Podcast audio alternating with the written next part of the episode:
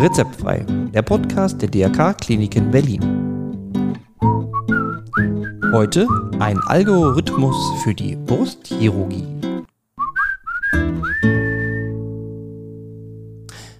Hallo und ein herzliches Willkommen zu einer neuen Folge von Rezeptfrei, Ihrem Podcast rund um Gesundheit und Krankenhaus. Und mein Name, Matthias Henke. Ja, wir sind immer noch in der Serie Moderne Medizin, Hightech-Medizin. Und heute haben wir tatsächlich ein modernes Thema aus dem Brustzentrum. Und zwar wurde dort ein Algorithmus entwickelt, der dabei unterstützen soll zur klinischen Entscheidungsfindung bei Brustrekonstruktion. Ja, hört sich sehr theoretisch an, aber ist total sinnvoll und auch sehr interessant. Was sich genau dahinter verbirgt und wie so eine Brustrekonstruktion aussieht, das, das erzählt uns heute mein Gast. Sie ist Oberärztin im Brustzentrum des Standortes der DRK-Klinik in Berlin-Westend, Frau Dr. Magdalena Kailuweit. Ja, ich bin gespannt und würde sagen, legen wir los. Ja, herzlich willkommen zu Rezeptfrei und ich freue mich, dass Sie da sind, Frau Dr. Kailuweit. Ja, schön. Ähm, danke, dass ich da sein kann. Ich freue mich jetzt sehr, Ihnen ein bisschen was erzählen zu können. Ja, ich bin auch gespannt, denn heute geht es ja um die Brustrekonstruktion und da haben Sie ja irgendwie einen Algorithmus entwickelt zur klinischen Ent Entscheidungshilfe. Ähm, lassen Sie uns doch mal anfangen. Was ist denn überhaupt eine Brustrekonstruktion? Was kann ich mir da überhaupt darunter vorstellen? Ich arbeite im Brustzentrum hier im DRK Westend und ähm, dort sind wir ein Team aus verschiedenen Ärztinnen und Ärzten, die sich mit allerlei Erkrankungen der Brust auseinandersetzen. Mhm. Ähm, das heißt, wir behandeln Patientinnen mit gutartigen Veränderungen, aber eben auch ähm, viele Patientinnen mit ähm, Brustkrebs. Mhm. Und ähm, gerade bei Brustkrebs kann es der Fall sein, dass ähm, es einen Grund dafür gibt, dass wir nicht nur den Krebsknoten selbst herausschneiden müssen aus der Brust, ähm, sondern das ganze Brustdrüsengewebe entfernen müssen. Mhm.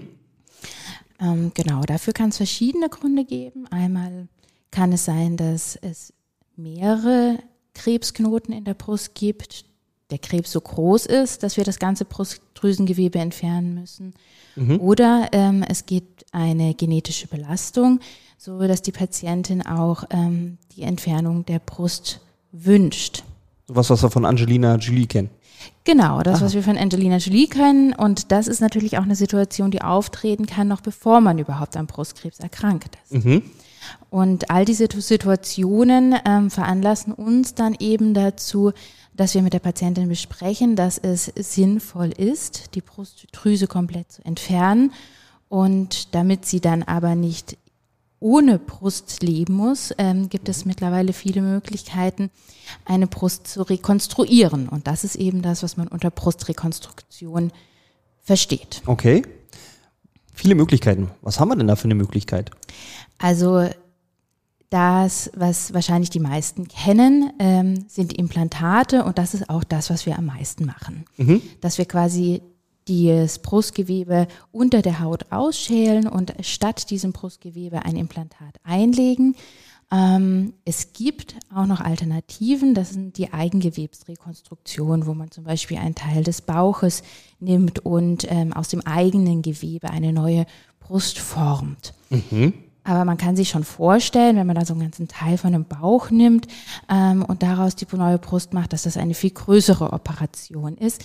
Und das ist auch eine Operation, die kann man nicht direkt machen. Das heißt, man müsste erst die Brustdrüse entfernen und würde dann auch in einem zweiten, in einer zweiten Operation die Brust rekonstruieren. Mhm. Das ist natürlich das Schöne am Implantat. Okay, was nimmt man mir denn vom Bauch? Also kommen wir doch mal, was nimmt man mir denn vom Bauch weg? Also so sehr dann, oder muss man ähm, genug Bauch haben? Ja, man muss ein bisschen Bauch haben, aber im Endeffekt ähm, ist das ähm, ein Teil des äh, Bauchmuskels mit dem Haut und Fett darüber, ähm, aus dem man dann äh, die neue Brust formt.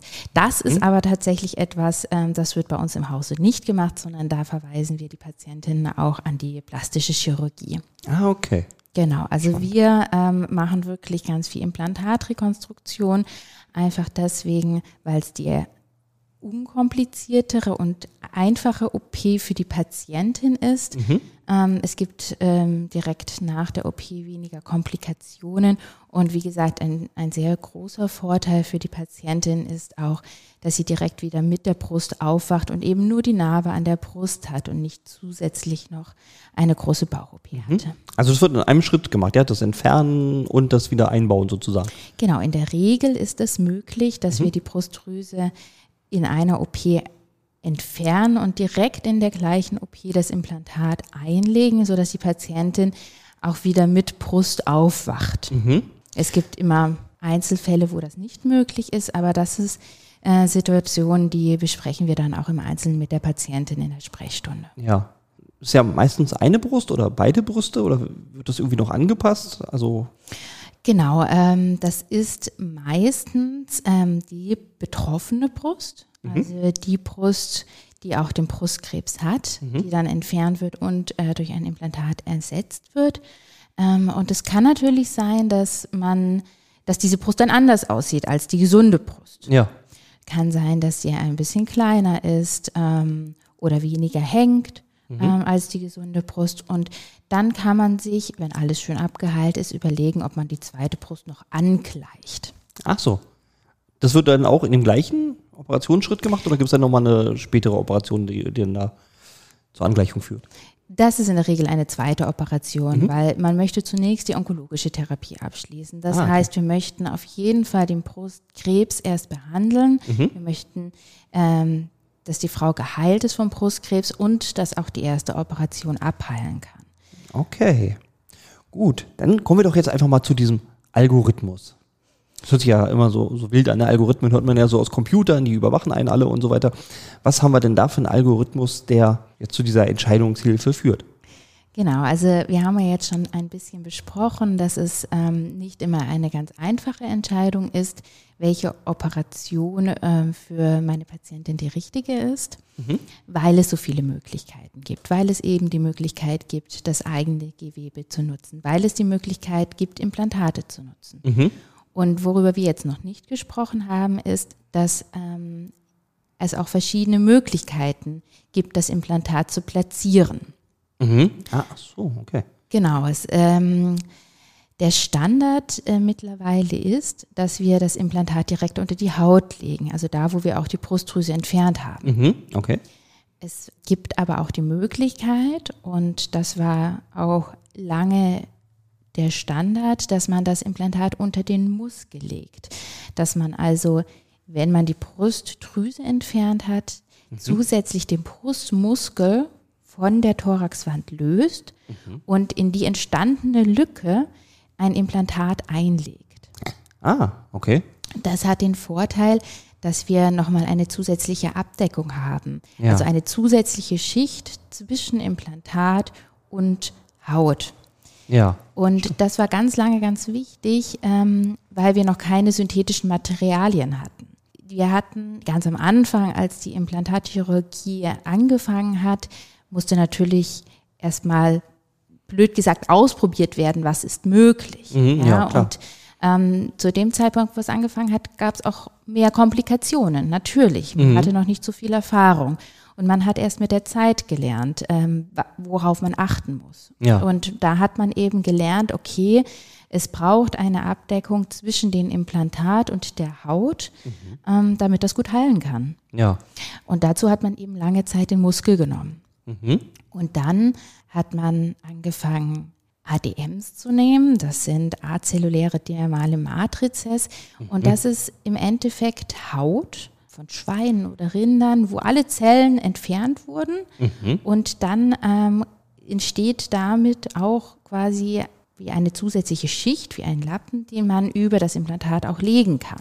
Ah, okay. Ja, aber auch das hat wiederum Probleme gemacht. Darauf hat auch der Körper reagiert, obwohl da nicht einmal mehr Zellen drin waren. Die waren komplett befreit von Zellen. Ja. Ähm, außerdem ist es ein sehr teures und aufwendiges Verfahren, diese ADMs herzustellen. Ah, okay. Ja, klar, kann ich mir vorstellen. Ja, genau.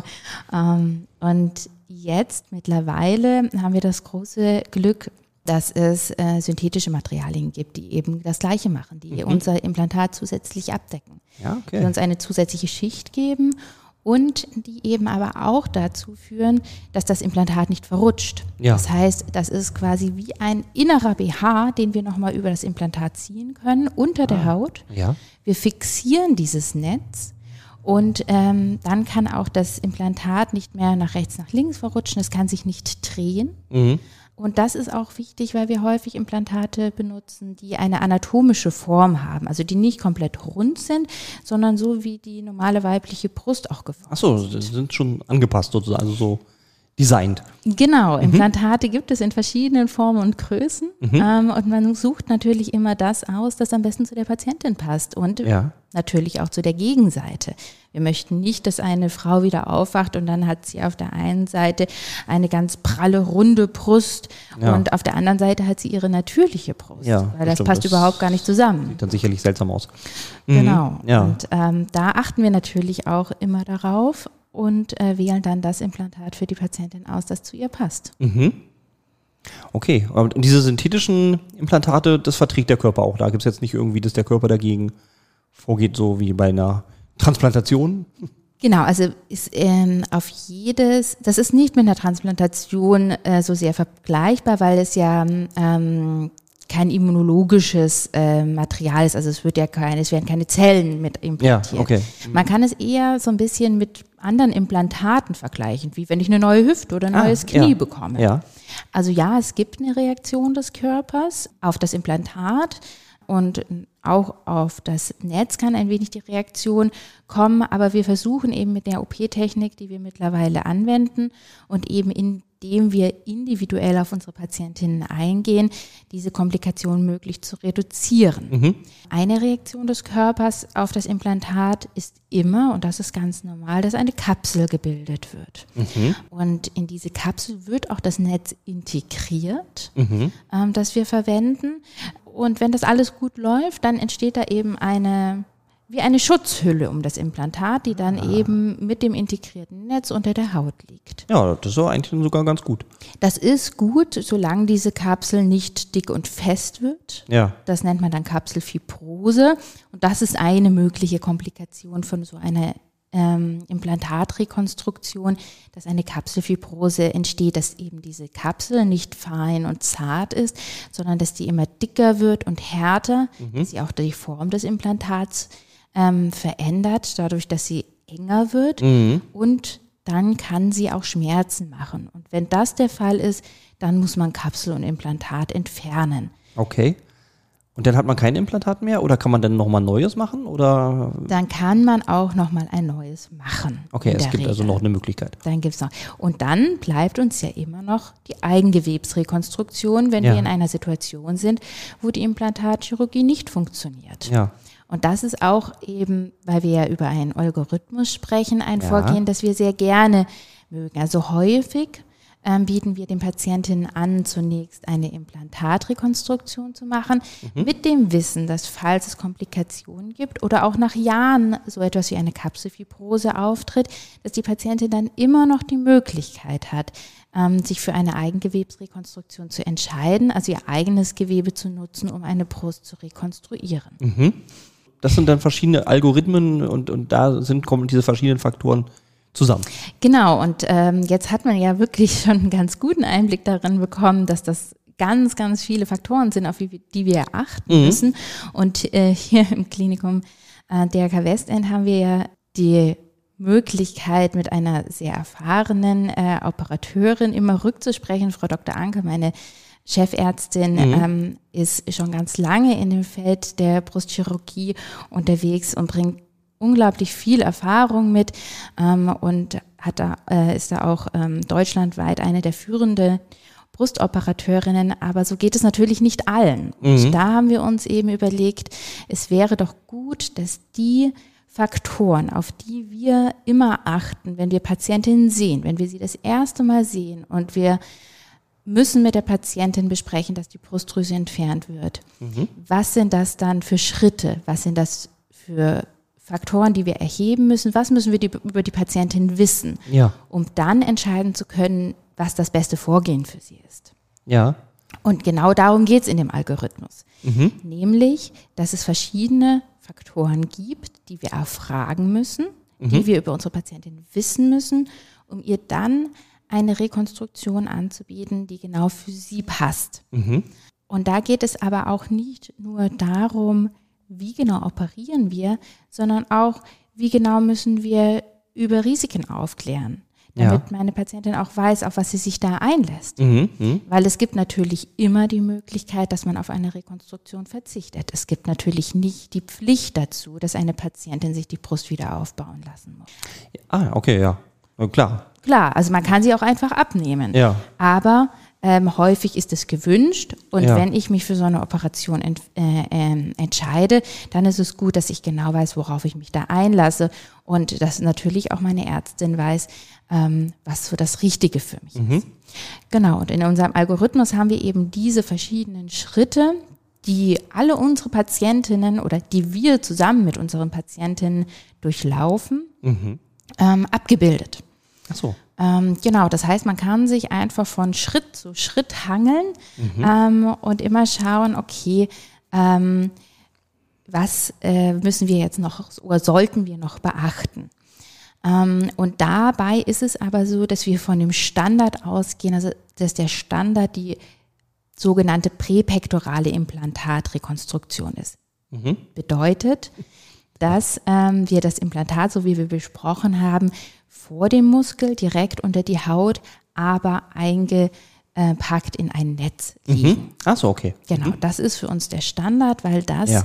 und das haben auch Studien gezeigt, ähm, das komplikationsärmste Verfahren ist ähm, mit dem besten Resultat für die Patientin. Ah ja. Und dann kommen halt noch so die ganzen Wenn und Aber. Dann kommen die Wenn und Abers. Und ähm, da gibt es viele Wenn und Abers. Meistens ist es trotzdem so, dass wir der Patientin anbieten können, die Retro, äh, diese Rekonstruktion so durchzuführen, wenn sie weiß, dass es an gewissen Punkten ein etwas erhöhtes Risiko gibt. Ähm, und wir können jetzt zum Beispiel einmal ähm, das Beispiel des Nikotinabusus nehmen. Also Patientin, die raucht. Ja. Ähm, weil ich finde, das kann man sich da ganz gut vorstellen, dass die Patientin kommt zu uns und sagt, naja, normalerweise rauche ich so meine 10 bis 20 Zigaretten am Tag. Und da wissen wir dann schon, das ist einfach ein Risiko für die Patientin, wenn wir sie operieren, weil wir lassen einen sehr dünnen Hautmantel stehen. Das ist Gewebe, das dann nicht mehr so gut durchblutet wird, weil das Gewebe drunter ja entfernt wurde und damit auch die Blutversorgung entfernt wurde. Ja. Ähm, und die Patientin profitiert enorm davon, wenn sie vor und nach der Operation nicht raucht, Ah. weil jede Zigarette ja dazu führt, dass die Gefäße sich verengen Ja. und damit auch die Blutversorgung in dem operierten Bereich geringer wird. Okay. Und das könnte dazu führen, dass es dann halt schlecht heilt. Genau. Ah, das ja. ist nämlich das Problem. Es kann schlecht heilen. Es kann sein, dass es einzelne Teile der Haut nicht richtig durchblutet werden und dass diese Zellen sogar absterben. Und das kann dann dazu führen, dass sogar Bereiche der Haut nochmal in einer zweiten Operation ausgeschnitten werden müssten. Und im aller, aller schlimmsten Fall sind diese Hautdefekte aber so groß, dass man das Implantat entfernen muss und auch erstmal komplett entfernen muss. Ja. Ja, das sind jetzt Einzelfälle, das gilt definitiv nicht für jede Raucherin, Nee. aber jede Raucherin kann ihr Risiko für Komplikationen dadurch minimieren, dass sie nicht oder so wenig wie möglich raucht. Ah, okay. Und natürlich empfehlen wir allen Patientinnen, dass sie komplett aufhören mit dem Rauchen. Ja, das ist ja auch am sinnvollsten. Genau, aber wir wissen auch, dass das nicht immer möglich ist. Ja. Und solche Sachen, da ist es gut, das zu wissen, ähm, weil man dann individuell auf die Patientin und ihre Situation eingehen kann. Okay. Und dieser Algorithmus ist dann irgendwie als, als Liste da oder im Computer oder haben Sie das einfach ähm, drauf? genau.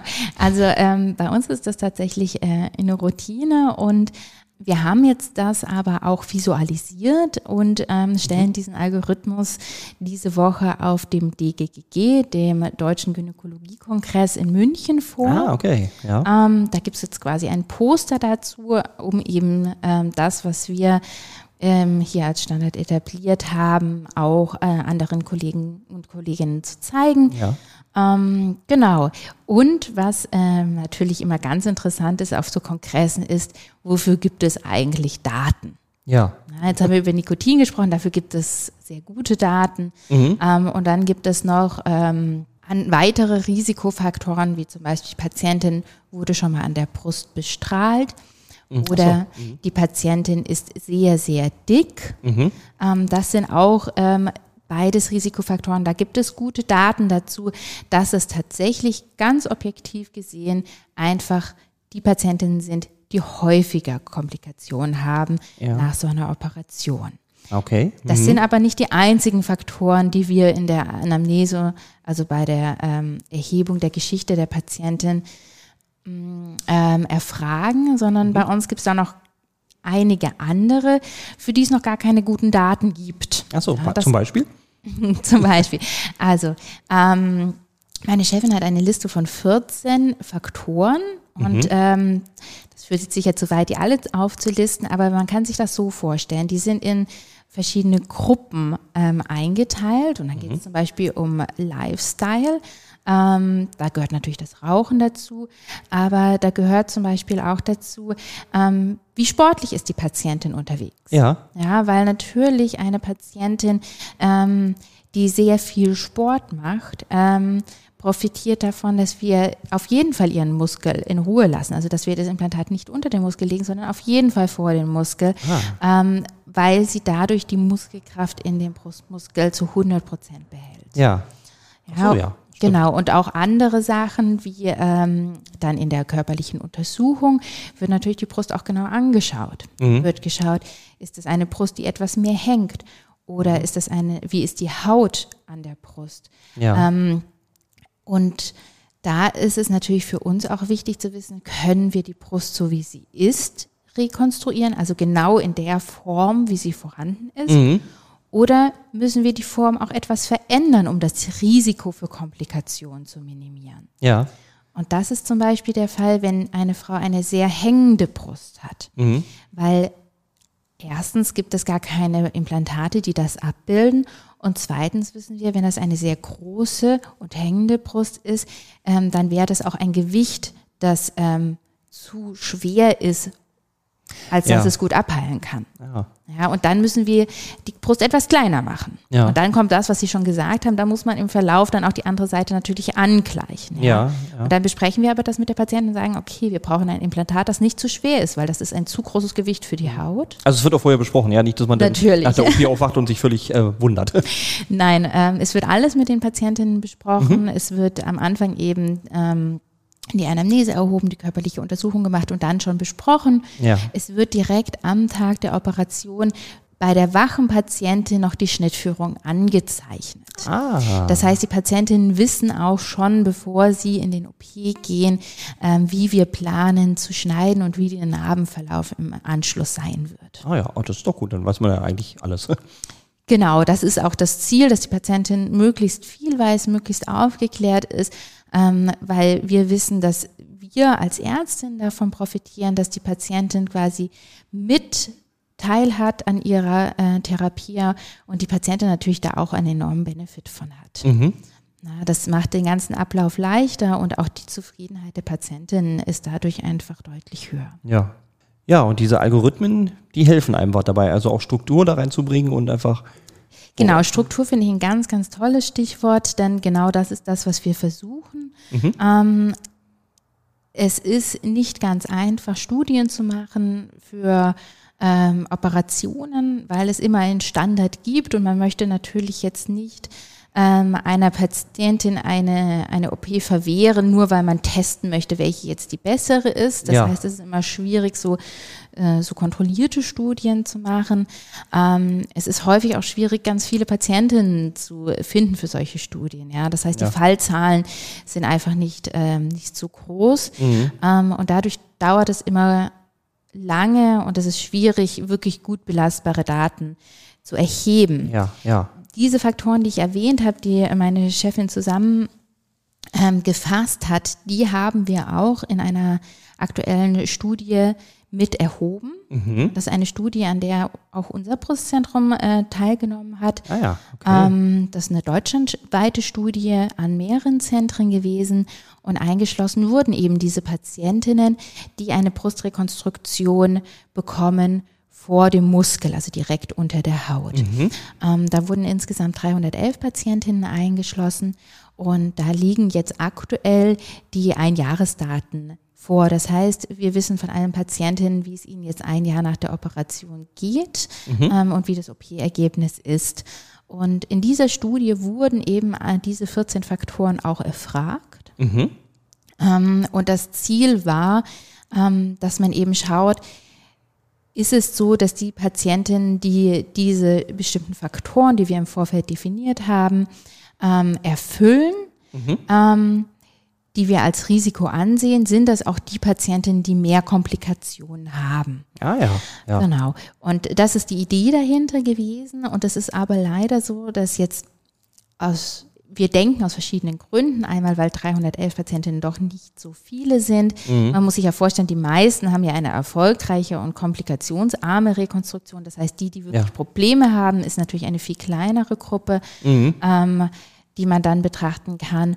Zusätzlich ist es natürlich so, dass man in Studien wenn man Studienpatienten aussucht, vielleicht auch nicht jede Patientin damit einschließen will. Man möchte natürlich auch Patientinnen einschließen, die jetzt nicht die größten Komplikationen haben. Also Ja. wenn das eine Patientin ist, die vom Vorfeld schon sehr, sehr dick ist oder sehr, sehr viel raucht, ähm, ist das vielleicht nicht die optimale Studienpatientin. Mm, ja, stimmt, ja. Also dadurch hat man auch, wir nennen das Bias, also eine Verzerrung der Daten durch die Auswahl der Patientinnen Ja. ähm, mit drin.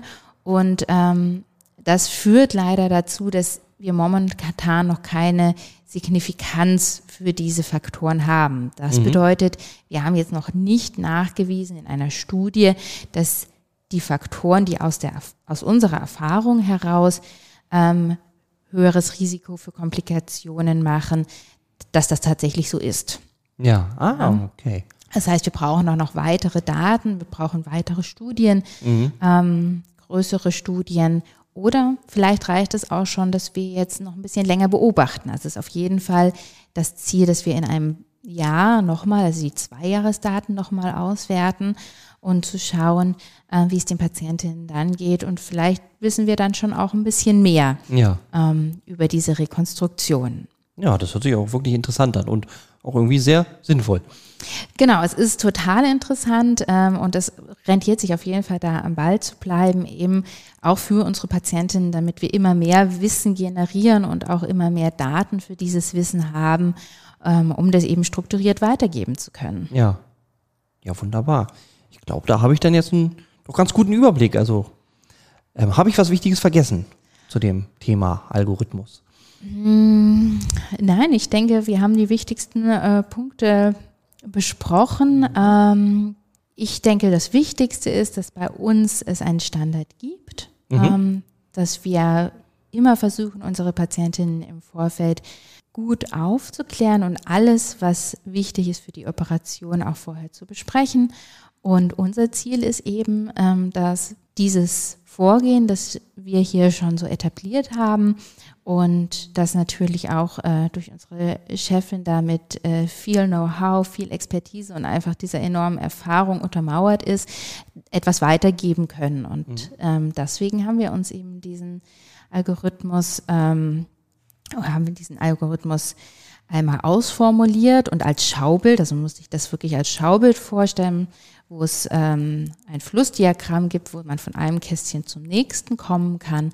Ähm, den gibt es jetzt eben als Poster auf dem DGGG. Hervorragend. Frau Dr. Keiloweit, dann sage ich einfach mal herzlichen Dank, dass Sie da waren, dass Sie die Zeit für uns genommen haben und aufgeklärt haben. Ja, sehr gerne.